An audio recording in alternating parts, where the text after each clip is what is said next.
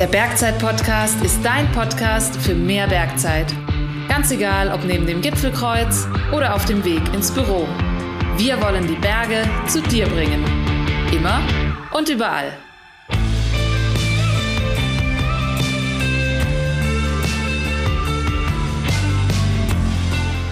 Hallo und herzlich willkommen zu einer neuen Folge des Bergzeit Podcast. Hier ist Martin Stolzenberger und heute bei mir zu Gast ist Mammutathletin Nadine Wallner. Die meisten kennen Nadine wahrscheinlich als Freeriderin, doch seit ein paar Jahren hat sie sich auch im Klettern einen Namen gemacht. Wie es dazu kam, was ihr schwerer Unfall in Alaska damit zu tun hat und wie sie es schafft, so viele Bergsportarten auf so hohem Niveau zu betreiben, das hört ihr jetzt im Bergzeit Podcast. Hallo Nadine, schön, dass du da bist. Hallo, es freut mich auch sehr. Nadine, wir sitzen ja nicht im gleichen Raum. Erzähl mal, wo sitzt du gerade? Äh, jetzt bin ich tatsächlich zu Hause. Zu Hause ist bei dir in? Wald am Adelberg bin ich zu Hause. Wald am Arlberg, ist das ähm, auf der St. Anton-Seite vom Arlbergpass oder auf der anderen Seite? Es ist die Vorarlberger westliche Seite des Adelbergs und äh, die schneereichere Seite. Das wollen die St. Antoner zwar nicht hören, aber es ist leider so, weil der Nordweststau, der bleibt einfach bei uns hängen und äh, ja, nachher schwappt nur der Leftover eigentlich rüber in den Osten. Genau. Das heißt nicht auf der Sonnenseite des Arlbergs, sondern auf der schneereichen Seite des Arlbergs. Genau, auf der schneereichen Seite. Ja, kann ich mir vorstellen, dass du da genau richtig bist. Gerade hatten wir festgestellt, dass wir beide ein bisschen übernächtigt sind. Es ist äh, noch relativ äh, früh am Tag. Ich bin gestern sehr spät nach Hause gekommen, aber eher beruflich. Du warst eher am Berg unterwegs, du hast das besser gemacht wie ich. Erzähl mal kurz, wo warst du unterwegs? Genau, ich war jetzt gerade zwei Tage ähm, im Bernoberland zum Klettern, Alpinklettern und äh, wir haben gestern äh, zur Wand geklettert und dann wollten wir eigentlich mit dem, ist ins Gewitter gekommen natürlich und Regen, dann wollten wir eigentlich mit dem Schirm runterfliegen, haben das Fenster nachher leider kurz verpasst, eine halbe Stunde zu spät zurück gewesen bei unseren Schirmen und dann ist da zum Glück eine Hütte gewesen, in der wir Schutz gefunden haben und haben dort einmal Däumchen gedreht und abgewartet. Und irgendwann dann am 8 am Abend ist noch also vom Wetterradar ein Zeitfenster von einer halben Stunde gekommen, ähm, wo wir es noch gewagt haben, runterzufliegen. Äh, war noch eine mega schöne Stimmung und wir waren froh, haben uns 2000, knapp 2000 Höhenmeter gespart zum Absteigen. Also es hört sich, hört sich nach einem entspannten Abstieg an. Wie kann man sich das vorstellen? Also gehst du da mit dem Gleitschirm hoch? Du kletterst ja nicht mit ihm, oder? Du lässt ihn dann unten am Einstieg, habe ich es richtig verstanden? Und kletterst dann hoch, seilst wieder ab und fliegt dann runter. Genau, ähm, ich bin am Vortag rauf und äh, die 1800 Höhenmeter zur Hütte haben nachher da auf der Hütte, das ist eine kleine Selbstversorgerhütte, äh, den Schirm deponiert. Nachher sind es nochmal so 200, 300 Höhenmeter zur Wand und äh, von dort aus äh, sind wir nachher geklettert. Dann sind wir wieder runter zur Hütte und wollten eben uns dann die, die 1800 Höhenmeter Zustieg zur Wand eigentlich sparen und runterfliegen und den Easy Way nehmen. Äh, das Wetter hat uns noch fast einen Strich durch die Rechnung gemacht, aber eben zum Glück nur fast und es ist dann doch noch aufgegangen und wir haben abfliegen können. Sehr gut. Schön, dass du es geschafft hast. Jetzt sind wir aber schon ganz schön tief irgendwo in der Materie. Eigentlich wollte ich ganz anders anfangen. Nadine, du bist ausgebildete Berg- und Skiführerin. Du bist zweifache Weltmeisterin im Freeriden und seit ein paar Jahren hast du auch einige Erfolge im Klettern feiern können. Gleitschirmfliegen auch noch, ähm, wie wir gerade gesprochen haben. Gibt es eigentlich irgendwas, was dir in den Bergen nicht gelingt? Boah, ich muss sagen, beim Gleitschirmfliegen bin ich schon noch blade Beginner. Gell? Ähm, ich habe früher mal angefangen zum Gleitschirmfliegen und da gibt es eine Geschichte dazu. Wir waren drei, vier Leute im Tal, da im Klostertal, wo auf einmal Flugbe flugbegeistert waren. Und äh, eben da ist noch einer von unseren besten Kollegen abgestürzt und tödlich verunglückt. Und da war da ein bisschen die Luft heraus. Dann habe ich den Gleitschirm eigentlich lange, lange nicht mehr angegriffen. Und äh, das Klettern hat auch recht viel Zeit in Anspruch genommen. Und das Fliegen braucht auch viel Zeit, wenn man es halt safe betreiben will oder äh, eine gewisse Routine haben will so wie jeder Sport. Und äh, gerade die letzten zwei Jahre bin ich eigentlich wieder mehr hineingekippt in das Fliegen. Und vor allem auch durch die Aktion äh, mit einer Freundin, mit der Caro am Schreckhorn. Da waren wir letztes Jahr unterwegs und haben da uns eigentlich äh, den Schirm zur Hilfe genommen, um äh, gewisse objektive Gefahren umgehen zu können.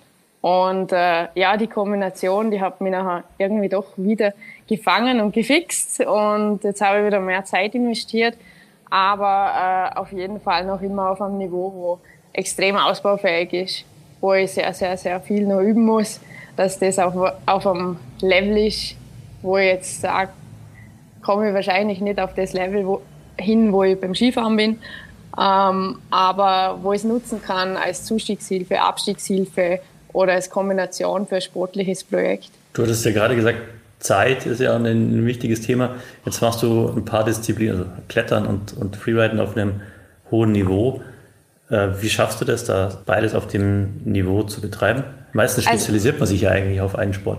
Das stimmt. Ähm, es ist schon so, wenn ich jetzt einen Fokus aufs Klettern lege, nachher bin ich auf dem Skifahren nicht auf dem Niveau, wenn ich nur Ski fahre.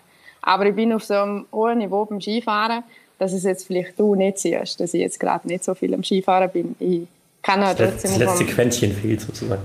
Genau. Also wenn ich noch echt ernste Lines fahren will oder auch große Cliffs springen will und da meine Routine ähm, haben muss, um das zu machen oben Skifahren, äh, dann bin ich schon nur noch am Skifahren. Und äh, Skifahren ist ein bisschen dankbarer, weil es ist nicht so ein Fitnesssport wie Klettern. Wenn ich eine Woche nicht Ski fahre, dann fahre ich nach einer Woche genau gleich Ski wie eine Woche zuvor. Und beim Klettern ist es halt leider nicht so. weil du arbeitest halt gegen die Schwerkraft und du willst ja rauf und nicht runter und es geht nicht von selber, sondern äh, du erarbeitest dir das eigentlich viel mehr. Das kann ich total nachvollziehen und das, was du gesagt hast, ist auch immer mein Spruch. Also ich finde, Klettern ist wahrscheinlich so der undankbarste Sport, weil man muss wirklich permanent dranbleiben, weil die Kurve fällt ziemlich schnell ab. Das gleiche wie beim Mountainbiken zum Beispiel, sage ich immer, dass man Mountainbiken kann man eigentlich immer machen, dann kommt man halt ein bisschen langsamer oben an oder fährt ein bisschen langsamer runter, aber es macht trotzdem immer Spaß und beim Klettern hat man so das Gefühl, dass es wirklich Spaß macht, meistens echt dann, wenn man richtig, wenn man sich richtig fit fühlt und richtig gut ist. Genau, es ist einfach nachher doch ein mentaler Sport und gerade wenn man Alpinklettern geht, ist ein gewisser Fitnessstand äh, schon sehr hilfreich und es macht einfach mehr Spaß, denn wenn man doch nochmal über den Hocker stehen muss oder über die letzte Sicherung und da äh, ein bisschen mehr Reserve hat, äh, steht man auf jeden Fall entspannter in der Wand, als wenn ihr am letzten Zacken der Pump sich meldet und äh, immer ärger wird und dann die Finger aufgehen. Das ist das schlimmste Gefühl, was es gibt. Das stimmt, ja. Alpinklettern hast du gerade gesagt, ist ein, ist, ist ein gutes Stichpunkt. Beim Skifahren ist ja eigentlich ziemlich klar, du bist Freeriderin. Da kann man sich echt was darunter vorstellen. Beim Klettern ist es ja so, es teilt sich auf in nochmal zig Disziplinen. Sportklettern, Bouldern, Alpinklettern, Eisklettern, kombinierte Sachen. Was ist so, so dein, dein Lieblingsbereich oder was machst du?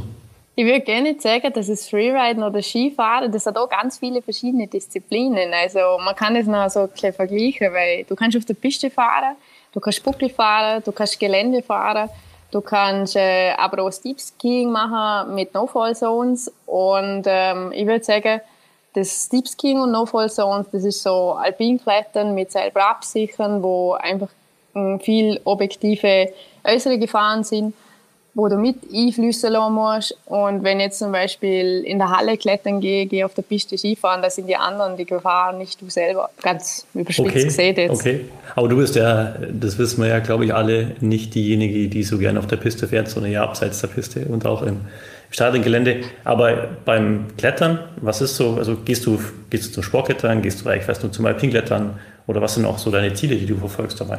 Ja, beim Klettern ist es halt auch so, ich bin wie beim Skifahren gerne in den Berg und ich bin gerne im freien Gelände und in der unberührten Natur und so ist es halt beim Klettern auch, dass äh, ich gehe in die Halle im Winter manchmal und aus Trainingszwecken und äh, im Sommer und im Frühling bin ich aber auch gerne in den Berg unterwegs und gehe halt deswegen auch gerne Alpinklettern, weil du da das Gesamterlebnis hast und äh, ja, die eigentlich in einer anderen Art und Weise auch in den Berg bewegen kannst, wo für mich jetzt fordernd und herausfordernd ist, wo mir taugt. Alpinklettern, das heißt, es ist Absichern mit Friends und Keilen ohne fixe Bohrhaken an der Wand.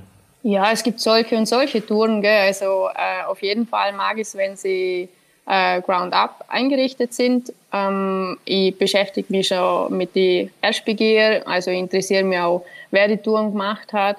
Und oft kenne ich auch die Erstbegeher wo ich nachher cool finde, im Touren Klettern zu probieren, die nachher auch in einem höheren Schwierigkeitsgrad sind, äh, wo ich eigentlich den Erstbegehr nach kenne und eigentlich schmunzeln muss während dem Klettern und mir denke, mm okay, was hat er sich da gedacht? uh, was ich noch, noch recht cool finde, weil es äh, äh, eine coole, ehrliche Art ist, ähm, ja, den Fels irgendwie ja, zu besteigen oder zu beklettern. Das heißt, das heißt, das heißt für dich so die, die Ethik ist auch wichtig. Also Ground Up heißt ja, das ist von unten erst begangen die Wand. Man hat nicht von oben reingeseilt und hat sich das angeschaut, sondern von unten erst begangen. Das heißt, so die Ethik ist für dich wichtig beim Klettern, der Stil. Ja, da kann jeder seinen eigenen Stil wählen. Das ist eigentlich schon das. Äh, ich bin relativ spät ins Klettern hineingekommen und ähm, es gibt nachher viele Aussagen, viele unausgesprochene und ausgesprochene Regeln. Aber im Prinzip bin ich drauf gekommen, es ist einfach so, äh, du machst was und äh, du siehst einfach, wie du es gemacht hast. Es ist noch schon die Freiheit da und jeder kann da sein, seine, ja, sein eigenes Gemüt befriedigen, wie er es will. Und ich mag es halt gern, wenn es einfach ehrlich ist für mich. Und wenn ich mir das erarbeiten muss und äh, da irgendwie wenig Hilfsmittel noch habe, das finde ich das finde ich noch eine coole Art und der Outcome ist nachher meistens umso, umso besser und schöner. Du hattest ja gerade gesagt, du hast sehr spät zum Klettern eigentlich erst angefangen. Und äh, ich, ich kann mich erinnern, äh, ich kannte dich als, als Freeriderin und auf einmal habe ich irgendwo gelesen, du hast Prinzip Hoffnung geklettert, so eine Treadroute und die bekannte Treadroute. Und da ist es irgendwie so ein bisschen auf dem der Bildschirm aufgetaucht, der, der Kletterszene.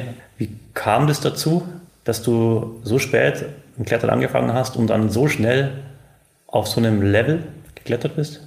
Mm, ja, bei mir war eigentlich immer Skifahren der Fokus und ähm, mit dem Klettern habe ich nicht immer so viel anfangen können. Mein Papa ist auch Bergführer und er hat uns schon mit in den Berg genommen und wir haben so, kann ich auf einer Hand abzählen, so ein paar vier oder fünf Touren mal geklettert als Kinder. Mm, aber es ist schon in unserer Familie einfach Skifahren so fest verankert gewesen. Also bei meinem Bruder äh, und bei meiner Mama, die sind auch beide Top-Skifahrer und äh, skibegeistert, äh, war es einfach mehr im Vordergrund, dass wir einfach Skifahrer sind, eine Skifahrerfamilie. Und, äh, Was ja nicht so ungewöhnlich ist, wenn man am Arlberg aufwächst. Das stimmt, deswegen wohne ich nämlich auch am Adelberg weil äh, ja, das ist einfach eine coole Base ähm, zum nach am Berg sein, nach am Schnee und viel Skifahren zu können. Ja, und das Klettern, das ist eigentlich deswegen nachher gekommen. Ich habe äh, 2014 in Alaska einen schweren Unfall gehabt. Bei Filmaufnahmen ähm, habe ich einen Sturz gehabt, wo ich ungefähr so 250 Höhenmeter im Tomahawk, also mit Überschlägen, den Berg hinuntergestürzt bin und haben mir da einen offenen Schienbeinwadenbruch zugezogen was zur Folge hatte, dass ich halt äh, eine längere Skipause gehabt habe.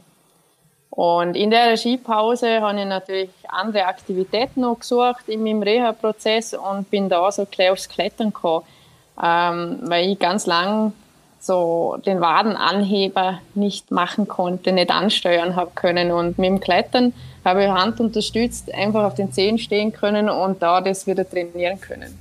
Ganz normale Scarves nennt man es. Und ähm, ja, da bin ich nachher gleich hineingekippt, bin dann gleich auf meinem ersten Felsurlaub gefahren im Frühling. Und äh, dann war es vorbei. Dann war ich eigentlich noch voll drin und äh, habe mich nachher kurzerhand nachher entschlossen, jetzt wäre eigentlich äh, die Möglichkeit oder das Ziel, den Bergführer zu machen.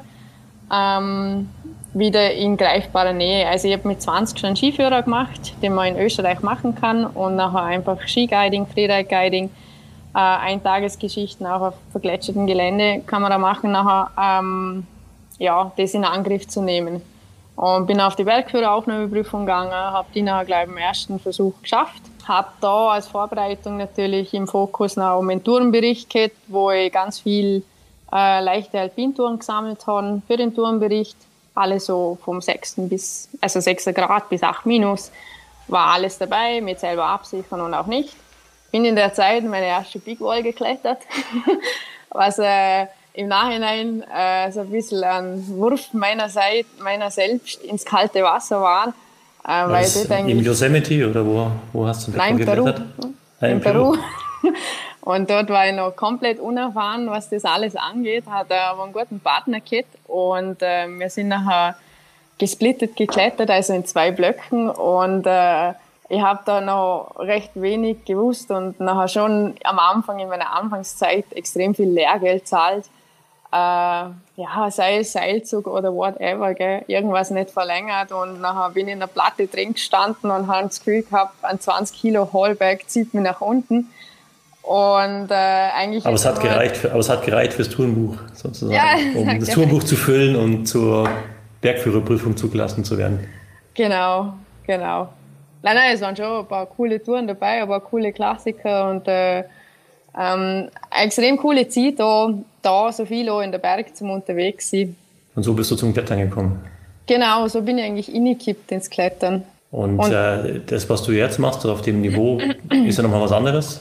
Hast du, wie, wie kam so die Entwicklung dann zum extrem schweren Klettern? Ja, wenn du anfängst zum Klettern, nachher ist natürlich immer ein Schwierigkeitsgrad so ein bisschen eine Guideline und man, man hat dann schon immer so Ziele, wo man darauf hinarbeitet und nachher bin ich da im Sommer meine erste 7B Plus geklettert im Flash, aber trotzdem äh, bin sie geklettert und äh, war da nachher mega, mega motiviert und im Winter habe dann die Barbara Zangel kennengelernt, also die in der Kletterszene rechten Namen hat oder den Namen hat.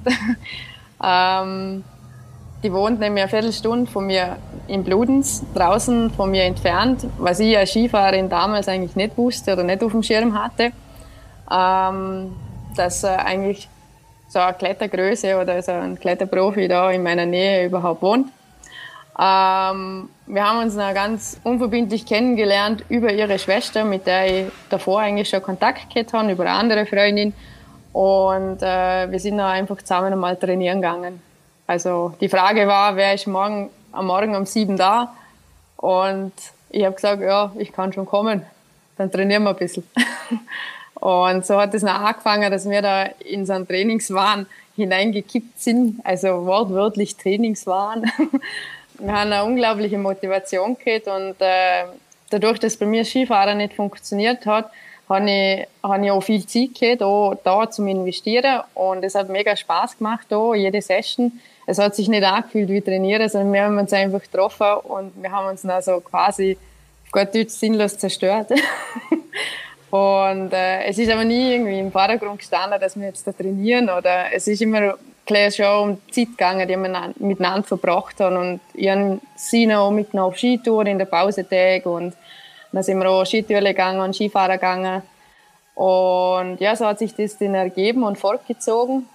Und im Frühling dann sind wir da an den berüchtigten Voralpsee gegangen. Klettergebiet in der, in der Schweiz. In der Schweiz, genau. Ähm, das bekannt ist für so ganz steile Konglomeratplatten, glaube ich, oder? Ja, es ist, es ist ein Konglomerat äh, mit einem Kalküberzug. Das heißt, mit ganz vielen leichten, es ist leicht überhängend, nicht voll überhängend ähm, und eher Wandklettern. Und die Touren sind extrem lang. Man muss 50, 54, 60 Züge machen, bis man am Top ist. Es sind recht lange Züge, äh, Touren und äh, das pumpt einfach auf die Länge ja, da habe ich noch im Frühling einfach noch meine erste 70 Plus klettern können. Gleich im Anschluss meine erste 8a, was so mein großer Traum war, wenn du anfängst klettern willst, mal 8a klettern. Die Magic 8a sozusagen. Ja, genau, die erste 8a. Und äh, das war richtig eine coole 8a, das war der Grenzgänger. Gewesen. Beim Durchstieg natürlich wieder höchst dramatisch gewesen. Da hat es nachher angefangen zum Luften und zum Hageln und zum Unwettern. Und äh, kurz vor knapp, bevor das Wetter umgetan hat, bin ich dann noch durchgestiegen und es war, auch ein mega cooler Moment, wo ich mich schon noch gerne daran zurückerinnere, dass das meine erste Achterbahn war. Und nachher habe ich ganz kurz danach ähm, eigentlich mir gedacht, wenn man, also ich habe nachher so ein bisschen den Kletterstil dort in dem Klettergarten angefangen zu verstehen, wie das funktioniert. Und dann habe ich einfach was ausprobiert und äh, bin die Euphorie eingestiegen, was 8b slash plus ist. Mm, mir hat eigentlich zu dem Zeitpunkt, dadurch, dass im vorigen Sommer meine schwerste Tour 7b plus ist, haben mir Schwierigkeitsgrade dort nicht so viel gesagt. Und ja, der Umkreis hat dann schon mit Skepsis ein bisschen geschaut, was macht sie jetzt, wo steigt sie jetzt ein. Und äh, bin da aber eingestiegen, habe einfach investiert und es hat funktioniert. Dann bin ich meine erste 8B slash Plus geklettert und habe dann halt in diesem Winter, eigentlich nach dem Winter, den, den Sprung gemacht von 7B Plus auf 8B slash Plus. Ja, das Was ist ein unglaublicher nicht, Sprung. Nicht also beabsichtigt war. Vielleicht nochmal als Erklärung, als Übersetzung. Es geht um französische Schwierigkeitsgrade. Das heißt, auf die deutschen Schwierigkeitsgrade umgelegt äh, geht es darum, der Sprung war von 7B plus, also von 8 plus, 9 minus auf 10, 10 plus. Und wenn man ein bisschen drin ist, dann weiß man, dass das äh, je, je höher der Schwierigkeitsgrad, desto dünner wird es und ähm, jedes Plus, was da noch kommt, macht extrem viel aus im Schwierigkeitsgrad. Das war aber dann eher Sportklettern und irgendwann ging es dann weiter, das umzulegen auf Thread, also auf selber absichern. Wie, wann kam dann die, die Veränderung vom Sportklettern hin eher zum schweren alpinen Klettern? Mm, eigentlich eh kurz drauf habe ich noch eigentlich auch äh, das in die Berge umsetzen wollen. Mm, bin auch ein, zwei Mal mit der Babsi unterwegs gewesen äh, und äh, habe dort eigentlich noch für mich auch so eine Challenge gefunden, so mittelschwere bis schwere Touren klettern zu wollen. Und ja, es ist wieder was ganz was Eigenes nachher, als wenn ich im Sportklettergarten bin, äh, weil du ein anderes Mindset brauchst. Und das ist ja beim Skifahren auch so. Beim Skifahren geht es viel darum, ähm, im richtigen Moment zu committen, dass du ja, den Ski gehen lässt, wenn er gehen soll und dass du zurückhaltest, wenn er wenn du zurückhalten sollst und nachher eigentlich effizient und kraftsparend unterwegs bist und in den Flow hineinkommst, in den Bewegungsflow. Und ähm, das finde ich, dass das beim, beim Alpinklettern noch, noch stärker eigentlich rauskommt wie beim Sportklettern. Dass es da noch mehr auf das punktuelle Abrufen eigentlich geht von deinem Können, von, von den Bewegungsabläufen.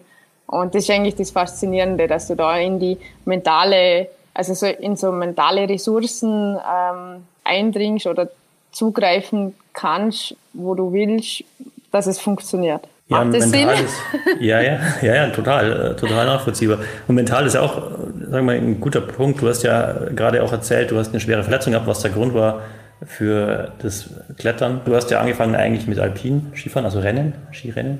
Hast ja einen Unfall gehabt, wurde die Milz entfernt. Nach, beim Klettern äh, gab es, hast du eine schwere Fingerverletzung. Wie konntest du dich da immer wieder aufraffen? Also das sind ja schon Rückschläge eigentlich, das ist ja dein Lebensinhalt. Hattest du da Probleme oder hast du da einfach so eine mentale Stärke und so einen Glaube an dich, dass das immer wieder von vorne losgeht? Die Momente am Berg und ähm, das, was man da erlebt, das ist so intensiv, so wie gestern der Tag, ist so mega cool gewesen, ähm, dass das die eigentlich immer wieder dorthin führt, ähm, auch wenn es gerade nicht funktioniert, weiterzuarbeiten, dass es wieder funktioniert. Also die Motivation, ich weiß, dass ich es selber ähm, kaputt gemacht habe, aber ich kann es auch selber wieder richten. Also ich muss eigentlich auch selber mir das wieder erarbeiten. Die Motivation sind eigentlich die Berge und die Natur und die Momente und auch die Freundschaften mit, mit den Leuten, die man auch mitnimmt oder mit denen man in den Bergen unterwegs sind, ist, also sei es Freunde, Gäste oder was auch immer, das ist noch extrem cool, dass man da so Energie teilen kann und daraus schöpfen kann. Und das ist eigentlich die Energie, wo, wo die noch vorantreibt, eigentlich immer wieder, immer wieder zurückzukommen und zurückzukämpfen. Und ja, sicher gibt es auch schlechte Tage, aber die gibt es überall. Also die gibt es im normalen Leben auch. Man hat nicht 365 Tage Sunshine Days im Leben. Das heißt, die Motivation ist sozusagen eigentlich deine, deine Erinnerung, vielleicht auch wieder wieder hinzukommen und diese Momente zu erleben. Genau, die sind einfach so intensiv, dass die so extrem hängen blieben, dass auf jeden Fall das die Motivation ist, da wieder zum zurückzukämpfen. Wenn man, wenn man sich so, so Profisportler von außen sieht, dann denkt man immer, mit was verdienen die eigentlich ihr Geld oder haben die eigentlich noch einen Beruf oder man sieht es ja immer nur, wenn sie jetzt bei einer Social Media oder sowas sieht man immer nur draußen ähm, ähm, am Berg irgendwie unterwegs. Mit was verdienst du dein Geld? Mit Podcasts aufnehmen. Psst. Darf doch keiner wissen. ähm, nein, es ist schon äh, auch extrem viel Organisation ähm, dabei, wenn man jetzt Profi ist, wenn man Sponsoren hat. Die wollen natürlich was von dir, dass, ähm, dass du auch von ihnen was bekommst, dass der Kompromiss halt da ist, dass du eigentlich äh, deinen Sport so ausüben kannst, wie du ihn ausüben magst. Ähm, da hat man nachher auch irgendwann mal Fotoshootings oder irgendwelche Interviews oder Texte schreiben oder E-Mails machen. wo man so ganz normale Office Days halt hat, wo man einfach so ein bisschen organisieren muss oder Projekte plant, ähm, wo man eigentlich die eigenen Projekte äh, bildlich festhalten darf, um mm, für mich jetzt andere Leute zu motivieren und inspirieren, was ich noch cool finde, so wie ich auch von anderen Leuten, die das machen, Videos anschaue oder mir Fotos anschaue und mich inspirieren lasse und man denkt, boah, geile Wand, da will ich mal hin und äh, coole Tour, ja genau, so in die und Richtung. arbeitest du, also hauptsächlich von, von deinen Sponsoren dann, wenn ich das richtig raushöre, arbeitest du aber auch als Berg- und Skiführerin? Kann man dich buchen als Guide?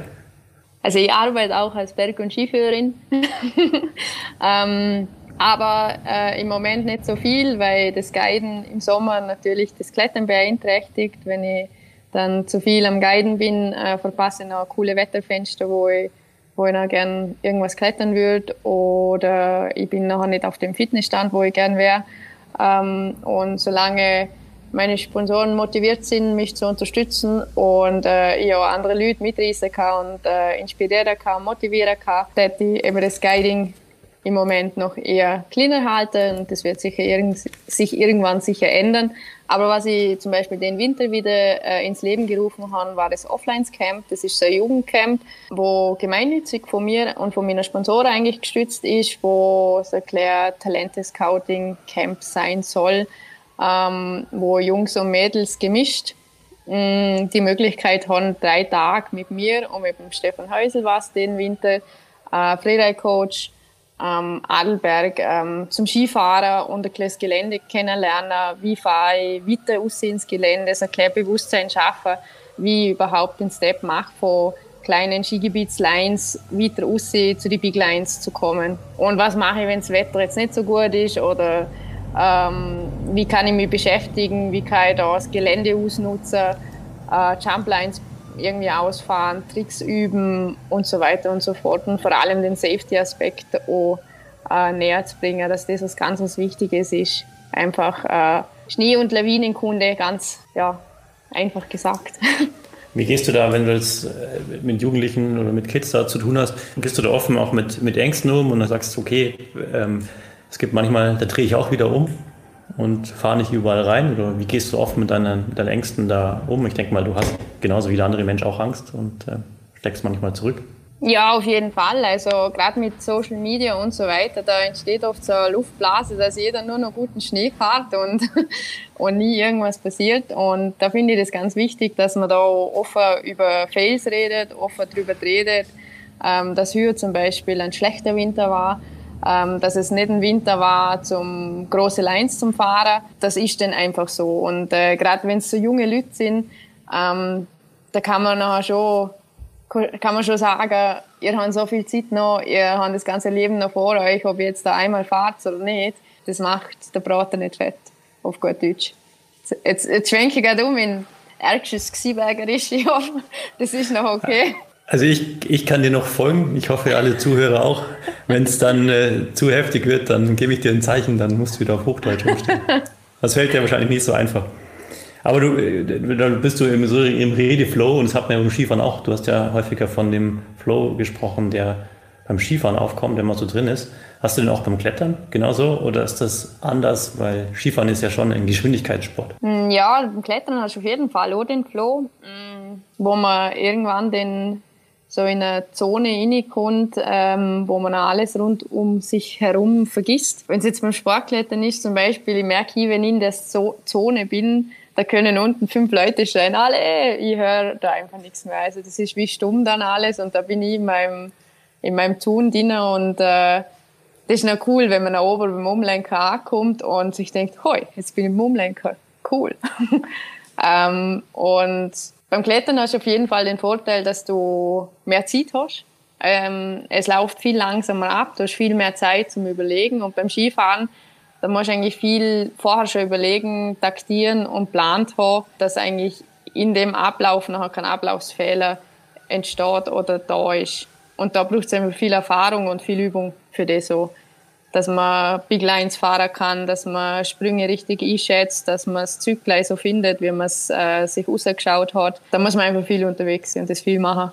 Du hast vorhin gesagt, du warst ja, zum Klettern war ein, ein, ein wichtiger, äh, wichtiger Grund oder eine Person, die Babsi Zangerl, ja, eine der besten Dread-Kletterinnen, die es wahrscheinlich momentan gibt, hört sie noch einen ziemlich guten Partner an, um sich da gegenseitig zu pushen.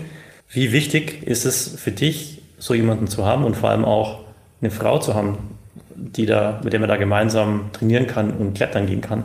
Das ist ja eigentlich so purer Zufall. Ich glaube, den muss man erst mal finden und auch eine Viertelstunde weg von zu Hause. Ja, auf jeden Fall. Also es, ist, es ist schon noch cool, ähm, einfach auch in so einem Nest von guten Kletterern zu wohnen, ähm, wo man sich eigentlich viel abschauen kann. Und äh, es sind jetzt da nicht nur Frauen dabei gewesen, es ist auch der Alex Luger, wohnt auch in der Nähe, ähm, ist auch ein Profikletterer und äh, ist auch eine sehr große Inspiration mit seinen Erstbegehungen, was er macht, mit seiner Philosophie vom Ground Up ähm, wo ich mega cool finde. Ähm, wo ich mir oft denke, ich hätte gerne früher angefangen zu klettern. Mir geht die Zeit aus, wo, wo ich noch gerne überall hin wollte und will. Und doch noch ist dann wieder der Winter, dann muss ich wieder früh fahren und das klingt alles recht dramatisch. Was haben ich für Probleme? Aber, aber mm, ist cool, eigentlich so viele gute Leute in der Nähe zu haben und im Umfeld, wo, wo ich sicher viel profitiert habe davon, und, mit ihnen zum Klettern dürfen. Und äh, jetzt nochmal zurückzukommen auf dieses Frauen-Seilschaft versus Männer- oder, oder Mixed-Seilschaft, inwiefern ist das ein, ein, Faktor für dich? Also hast du da eine mhm. andere, ist das total egal für dich? Oder ist das einfach nur Zufall, dass jetzt die Babsi oder Caro Nors bist du, glaube ich, ja auch äh, regelmäßig unterwegs oder mit unterwegs. Ist das für dich eher ein Zufall oder ist es schon einfach der bessere Fit oder lässt sich das vielleicht auch besser vermarkten, eine Frauenseilschaft wie eine Mixseilschaft? Was ist da wichtig für dich oder was achtest du da? Bin ich da gut ausgewichen deiner Frage, ja. gell? Ja, genau. Kommst mir nicht aus. Ich komme dir nicht aus. Ähm, na, Frauenseilschaften sind schon cool. Ähm, ich finde es mega, mega cool, mit ähm, einer Frau am Berg zum unterwegs sein und da das in der Wand zu teilen. Aber ich habe noch genauso Kollegen, also männliche Seilpartner, wo das super funktioniert. Und äh, am Schluss muss es einfach menschlich funktionieren und passen, dass man einfach da in der Wand zusammenkommt und das Bestmögliche zusammen als Team rausholt. Und das ist so mein Anspruch, dass ich eigentlich als Team am Berg unterwegs bin, dass ich als Team irgendwo was klettern mag und ähm, da nachher einfach einen guten Tag habe. Und drauf kann, man sich ja überlegen, und wie oder was. Also für, dich, für, dich, für dich ist sozusagen ist wichtig, eine gute Zeit zu haben und der Mensch das Wichtigere, als jetzt irgendwo einen Partner zu haben, um ein Ziel zu haben. Also so in der Bergsportgeschichte gab es ja immer wieder so Zweckgemeinschaften auch. Es gibt ein Ziel und dann muss man sich eben den richtigen Partner suchen, um das zu erreichen. Ist das auch mal für dich vorstellbar oder ist es eher für dich, ah, da muss ich lieber auf das Ziel verzichten, weil für mich ist die, die Seilschaft das Wichtigere? Nein, ich würde jetzt sagen, das gibt es schon auch bei mir. Also es gibt auch Touren, die ich probiere, wo, wo ich noch weiss, der und der ist auch motiviert für die Tour und ähm, dann probiert man das halt aus, ob das miteinander funktioniert oder nicht. Du hast, ich glaube, letztes Jahr mit die Initiative 100% Women Peak Change mitentwickelt oder mitgegründet. Was war so die Entstehungsgeschichte von dem? Äh, ja, einfach mehr Frauen in die Berge zu bekommen und äh, es war total cool dort äh, bei beim Kickoff dabei zu sein und ähm, nachher über den ganzen Sommer ähm, zu guiden mh, mm, mit der Mammut Alpine School zusammen. Äh, wo Erzähl sie das Angebot, mal kurz, was das, das Ziel war von der Challenge. Jetzt nagelst du mich fest auf Zahlen. Wie viel sind es in der Schweiz? 45 gibt es. Ich glaube ja, ungefähr. 45. Ja. ja. ich bin nicht so mit Zahlen auf Bergen und Höhen und Schwierigkeitsgrade bin ich nicht so gut. Ungefähr reicht. Aber es, es, die Challenge war, dass alle, alle 4000 in der Schweiz ähm, von Frauen in Frauenseilschaften oh, geführt oder nicht geführt ähm, Berge bestiegen werden. Und äh, das hat man geschafft. Äh, und den einen oder anderen Gipfel habe ich eben geführt oder beim anderen Gipfel war ich zum Beispiel mit der Caro unterwegs, wo noch, noch mega cool war, das zum Sehen, äh, was für Motivation und äh, Challenge das mh, mm, eigentlich so in der Frauengemeinschaft äh, ausgelöst hat und dass noch einfach viele Frauen unterwegs sind, die sich eigentlich nicht zutraut hätten zuerst und äh, doch gegangen sind, weil es gewisse Angebote eben gegeben hat, wo noch auch geführte Touren ähm, auf 4000er gemacht worden sind. Und das war richtig, richtig cool, da so viele gemeinsame Momente zum Teilen und auch gewissen, also anderen Frauen, die sich das nicht zutrauen, die nicht so oft in den Bergen sind, äh, einfach zu zeigen, ihr könnt auch in die Berge gehen und äh, zusammen als Team vor allem kann man das schaffen und äh, bleibt da dran und macht weiter und der nächste 4000 erwartet. Das hört sich ziemlich gut an. Aber braucht es so ein Projekt, um Frauen im Bergsport zu fördern? Ist das notwendig aus deiner Sicht? Dieser Push oder diese mediale Aufmerksamkeit, die es ja auch darum gibt? Ähm, eher die Initiative richtig cool gefunden, wie ihr aber seht, mm, weil es meiner Meinung nach halt viele Frauen motiviert hat, mm, in die Berge zu gehen. Ähm, generell ist der Bergsport schon immer noch sehr männerdominiert. Ähm, ich bin jetzt nicht so ein Fan, dass ich jetzt meine Frauenleistung jetzt ähm, in den Vordergrund stellen muss, weil ich finde, äh, das Wichtigste für mich ist einfach Augenhöhe am Berg und da ist egal, ob Frau oder Mann. Und die Strategie oder Taktik, die funktioniert eigentlich schon bei den meisten, auch bei den Männern. Es gibt ja immer noch so ein Vorurteil bei Männern, dass die robuster sind, eher einen kühlen Kopf in der schwierigen, kritischen Situation behalten. Das hält sich irgendwie echt hartnäckig, habe ich so das Gefühl. Siehst du das auch so oder könnte man ja genauso gut andersrum auch drehen? Es gibt nur wenig Beweise vielleicht auch dafür. Boah, ich kenne auch sensible Männer, also so ist es nicht. also für dich ein, ein Gerücht sozusagen, Vorurteil. Ja, die Frauen sind schon kleinfühlsamer und ähm, emotional offener, würde ich es nennen ähm, was nicht immer unbedingt schlecht ist. Ich glaube, es kommt einfach nachher ähm, auf die Situation drauf an, um den Umgang damit, um das Team nachher, wo man involviert ist, wo man am Berg ist. Eigentlich geht es ja darum, wenn eine Situation entsteht, wo viele Emotionen außer Rand und Band kommen, wie löse ich die Situation? Also meistens kommen ja Emotionen meistens nur so hoch, wenn eine schwierige Situation vor einem steht, wenn irgendeine brenzlige Situation ist und da ist es auf jeden Fall ratsam, egal Mann oder Frau, dass man da schon einen kühlen Kopf bewahrt und objektiv bewertet und nachher ähm, ja, die Lösung im Fokus hat, wie löse ich jetzt meine Situation und die Emotionen erst nachher walten lässt. Also meine Taktik.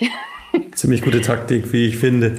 Bei deiner Ausbildung Berg- und Skiführerin, hast du damit Vorteilen zu kämpfen gehabt? Weil letztendlich gibt es ja extrem wenig Bergführerinnen.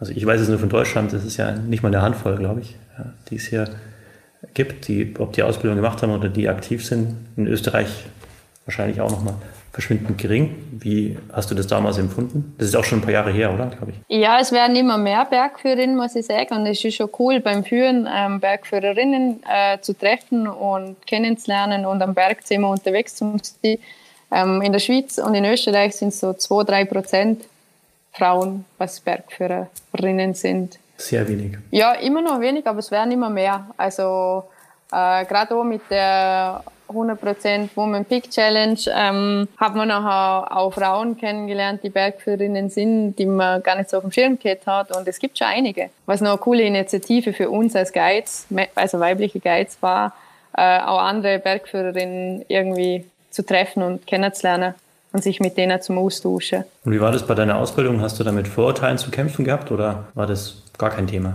Mm, ich habe das jetzt eigentlich nicht so wahrgenommen. Es ist, ähm, es ist mehr so, dadurch, dass du halt meistens in der Unterzahl bist, stichst du halt mehr heraus. Ja. Und dadurch äh, wird auch mehr Auge auf dich gelegt. Und der andere kann es noch so interpretieren oder anders interpretieren, aber im Endeffekt äh, wenn du sauber arbeitest und wenn du dein Zeugs gewissenhaft machst, ein gutes Eigenkönnen hast, nachher ja, sind, sind die Ausbildungen mittlerweile schon, also ich, ich rede jetzt von Österreich, ähm, auf dem Stand, dass es professionell abläuft. So nie das Gefühl gehabt. Ich selber habe viele Jahre in meinem Leben Bergsportausrüstung verkauft, also wirklich im Laden und da ist mir immer aufgefallen, der Unterschied zwischen Frauen und Männern und wie selbstbewusst die auftreten, die Frauen eher zurückhalten, da braucht man es wirklich, wollen wir wirklich diese schwere Tour gehen und bei Männern war das meistens eher, ah, äh, ich gehe voran und äh, das geht schon. Dieses Selbstbewusstsein, findest du, dass sich das entwickelt über die Jahre, dass das sagen, dass die Frauen selbstbewusster werden, auch eben durch solche Projekte wie äh, die Peak Challenge? Ja, auf jeden Fall. Also wie ich gesehen habe, ähm, ich war auch mit Gruppen unterwegs äh, da habe ich einfach das Gefühl gehabt, die trauen sich das nicht zu, aber die können das eigentlich. Und denen muss man nur unterstützend unter die Arme greifen und äh, dann können die ganz viel am Berg. Also sie wissen es meistens noch nicht. das habe ich das Gefühl gehabt. Man muss einfach auch mal losziehen und äh, sich was trauen und was wagen und, und Mut machen. Genau. Du als Sportler lebst in, ja zum Großteil von deinen Sponsoren und deswegen ist wahrscheinlich auch Social Media, Instagram und Co. wichtig für dich als Format. Fühlst du dich da richtig wohl oder ist es eher sowas, ah, ich muss das halt machen, weil die Sponsoren verlangen das? Ich finde es cool zu nutzen, ähm, zum andere Leute zu motivieren und zu inspirieren. Aber es ist ein bisschen ein zweischneidiges Schwert, mm, weil es auch ganz schnell so ein missbraucht wird von ja, Fehlinformationen oder mh, Verhältnissen, wie es ist und nachher gewisse Spots überlaufen werden, wo ich jetzt generell nicht so gut finde, weil es einfach nachher, es ist ein extremer Informationsfluss, der aber nicht gebündelt ist, den du äh, trotzdem nachher noch mit deiner Erfahrung abstimmen musst, zum das einschätzen können. Du, du weißt ja nicht, wer das eingestellt hat und auf was für einem Level der unterwegs ist, dass der überhaupt losgezogen ist. Und von dem her finde ich, dass das ein extrem gefährliches Tool ist, wenn man es jetzt ähm, für, für Tourenplanungen oder überhaupt äh, für in den Bergen unterwegs sein äh, benutzt. Und da eher kritisch sein, wie alles nehmen und benutzen, wie es gerade so auf dem Screen dargestellt wurde, wortwörtlich dargestellt wurde.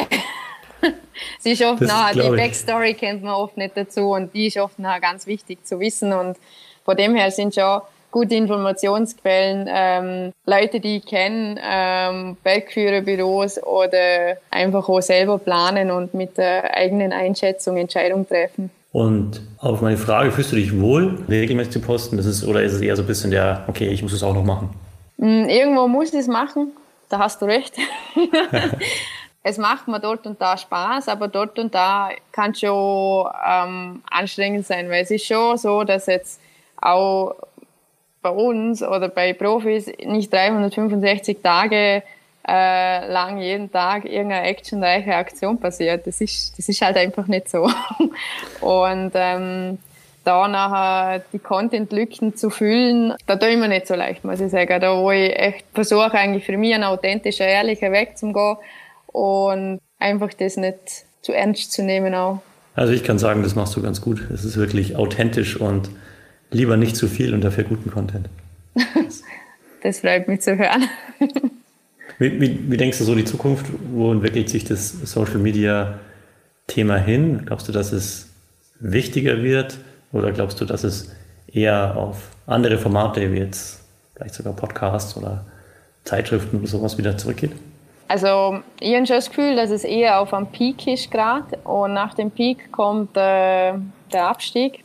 Und dass es schon recht übersättigt ist und dass viele Leute äh, auch in meinem Umkreis schon äh, viel wieder auf nachhaltigere Informationsquellen oder auch Entertainment zurückgreifen und was ich auch persönlich auch noch cool finde, da nicht den, den schnellen Content drüber zu rauschen, sondern ja, Licht wäre ja alt, keine Ahnung. ja, wenn man es wenn immer schon wüsste. Aber apropos Zukunft, bleibt nicht aus, um auch vielleicht nochmal über den Klimawandel zu sprechen und deinen dein Blick da drauf. Momentan ist es ja so akut wahrscheinlich wie noch nie. Wir haben extreme Waldbrände, wir haben Gletscher, die so schnell schmelzen wie noch nie.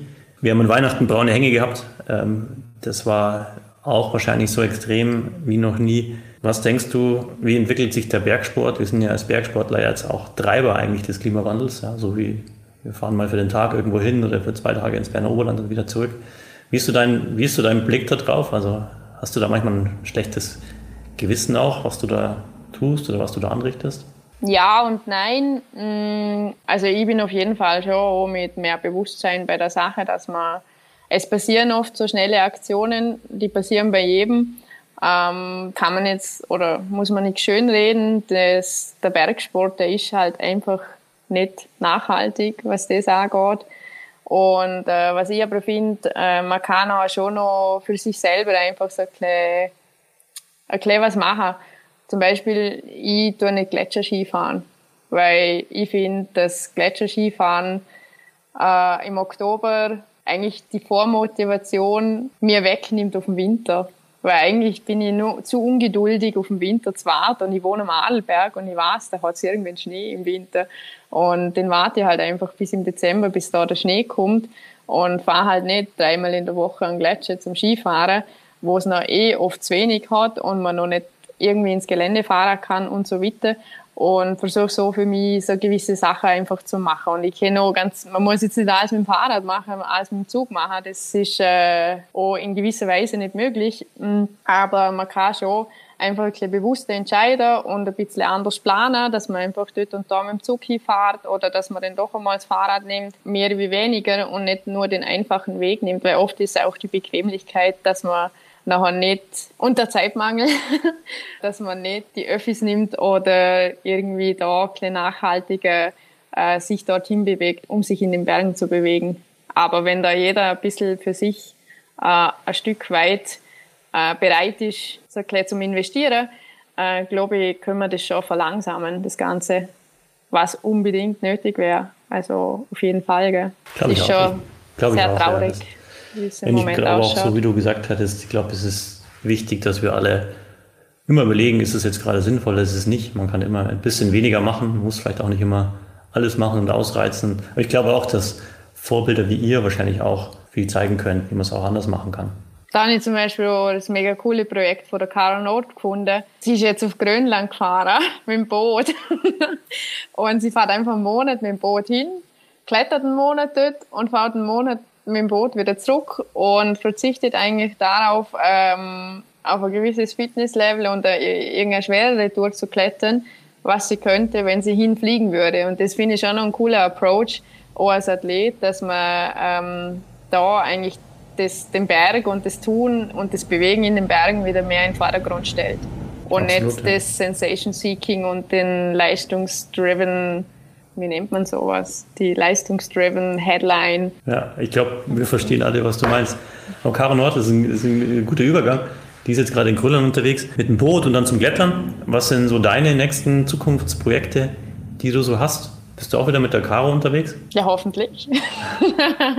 Ähm, wir sind extrem gut befreundet und ich schätze so an ihr, dass wir äh, nicht nur in den Bergen, sondern auch außerhalb von der Berge eigentlich extrem viel miteinander reden und extrem viel Kontakt miteinander haben und eigentlich, ähm, ja, man nennt es Freundschaft mh, mm, haben, äh, was ich sehr, sehr schätze an ihr. Und ähm, kann man so konkret, ganz konkret sagen, was so die nächsten Ideen sind, die du hast oder Projekte? Als Kletterer hat man immer Projekte. als, als Freerider wahrscheinlich auch.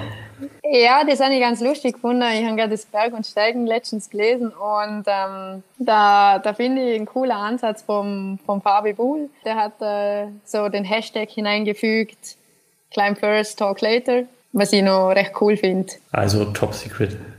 Ja, Top Secret nicht, aber ich, ich genieße das einfach für mich und, äh, und dann teile ich aber auch gerne meine Erfahrungen, was ich gemacht habe. Das ist gut, das ist gut. Ja, Nadine, wir kommen langsam zum Ende. Vielen Dank, war ein sehr interessantes Gespräch. Sehr nett, sehr angenehm. Ich wünsche dir alles Gute, wenig Verletzungen, tolle Projekte und hoffentlich im Winter viel, viel Schnee auf der schneereichen Seite. Oder eigentlich für uns alle. Für uns alle. Ja, ich hoffe auch, dass wir noch lange, lange Schnee haben und den Winter genießen können und vor allem schneereiche Winter genießen dürfen. Danke auch fürs Gespräch. Super nett gewesen. Vielen Dank. Ciao. See you in the mountains. Wenn ihr euch da draußen jetzt von Nadine Wallner inspiriert fühlt und auch mit dem Klettern anfangen wollt, dann empfehle ich euch dran zu bleiben. Denn in zwei Wochen geht es in der Beratungsfolge mit Jan um das Thema Klettern für Einsteiger. Also dranbleiben und immer gut festhalten.